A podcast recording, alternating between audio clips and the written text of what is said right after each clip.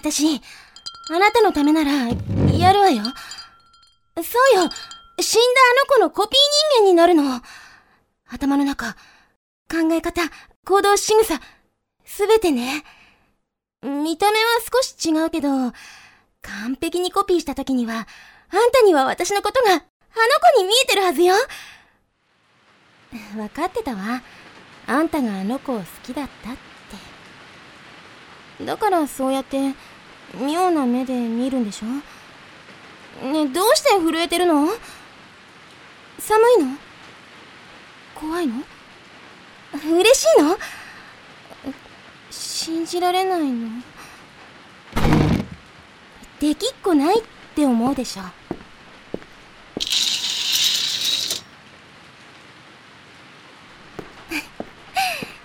できるのよ。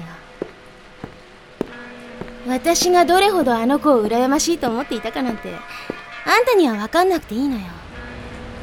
あの子の行動すべてあらゆる手段を使って監視していたこともね。そうか。最初からこうなる予定だったんだわきっと。あの子は私にコピーされるために生まれてきてそして死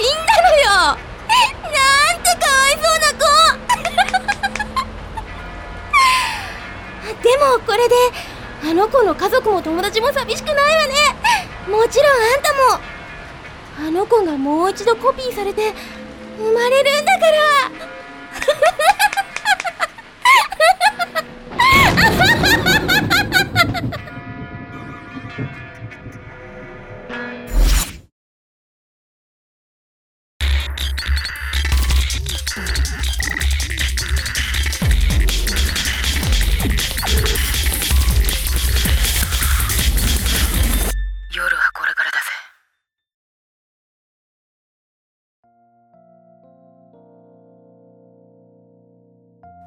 皆さんこんばんは。昨日は曲気味出張版でいつもとは違う吉川かな事変でしたが、今日は通常運転の吉川かな事変、吉川かなです。はい、えー、昨日は本当に大変だったんですよね。急遽あの曲気味出張版を作ってくれってことで、本当に急遽やったから、あのでもね作っちゃおうぜの音声を取っといたのはねすごい偶然だったの。前日になんかそういうことをやろうかなと思って偶然取っといたんだよね。そしたらなんか次の日そういうことになってあの音声を使うことになったからいやーなんかえっと腹の虫え？あ虫の知らせ？ってあるんだなって思ったよ。まあそれはともかく今回のテーマ羨ましい。ということですけれども。うーん誰しもあると思うんですけどね羨ましい人のこういうところが欲しいとか。うーんまあ声優の中で言うとあの可愛い声いいなとかあの低音いいなとか。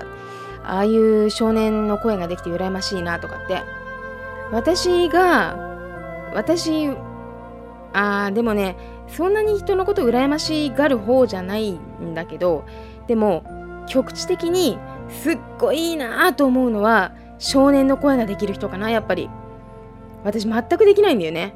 多分そういう声を出すこと自体はできるんだろうけど少年のしゃべりなんか特有のなんかそういううんなんかできないんだと思う。そういうなんかニュアンスを出せない。すごい苦手分野。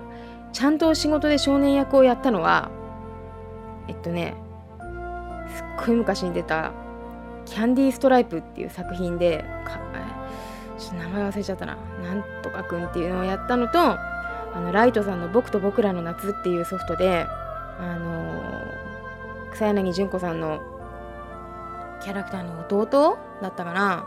和則っていう役。あれもでもね300ワードなかったぐらいだったからそんなにがっつりやったっていうほどやってないんだよね。で仕事で少年役をやったのはその2つだけだし2回やったぐらいでね習得できないよ。だから少年声ができる人はね羨ましいなと思っちゃう。あとやっぱり地声が可愛い人とあとなんかこうなんだろう。内なるものから湧き出る透明感みたいなものを持った人が羨ましいと思うかな。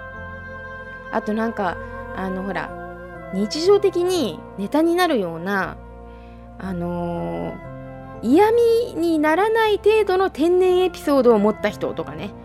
そういう人は羨ましいなと思うな。あと一番そうだこれ忘れてた。思うのが使いやすい声の人が羨ましい。私の声って本当に声優になってから初めて気づいたけどなんか個性がありすぎてなんか使いにくいみたいなんだよね。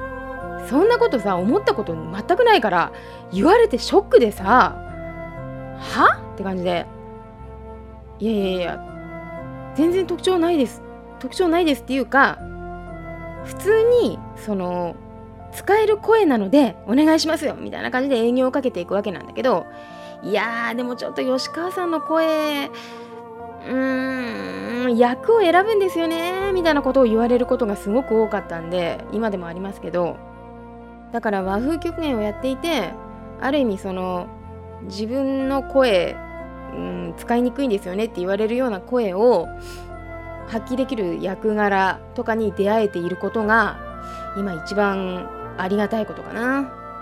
普通のだって萌え萌えな感じのギャルゲーとかに私の声はやっぱり客観的に見ると合わないなって思うこともあるもん。まあまあいいんじゃないって思うことも自分で思うこともあるけどうんやっぱりユーザーの方の反応を聞いたりとかうーんメーカーさんはまあメーカーさんはもちろんその私がいいと思ってるから使ってくださるわけなんで現場ではいややっぱりいいっすねこの感じが欲しかったんですよねみたいな感じで褒めてくださりはするけどあの全体的に見るとやっぱり今本当に可愛い声の人多いから浮いてんなーみたいな感じのことを思ったりするもんね。だからやっぱゲーム業界向いてないなってあの思ったっていうのがやっぱり和風曲芸を作った一番のこう一番のではないけどそれも一つの要因というかあの理由だったしね。うん。だからそういうのは羨ましいなと思いますね。うん。でもあの冒頭のドラマの子みたいにまあでもあの子はあれだよね。冒頭の子はひん曲がってはいるけどある種まっすぐな思想の持ち主だよね。だってその対象の女の子をコピーするためにさものすごい努力をして積み重ねてきてるわけでしょ？でちょっと狂っちゃってんだけど。ね。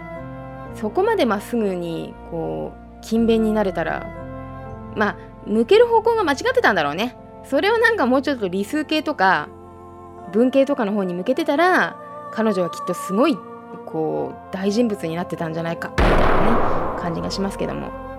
ね。うん。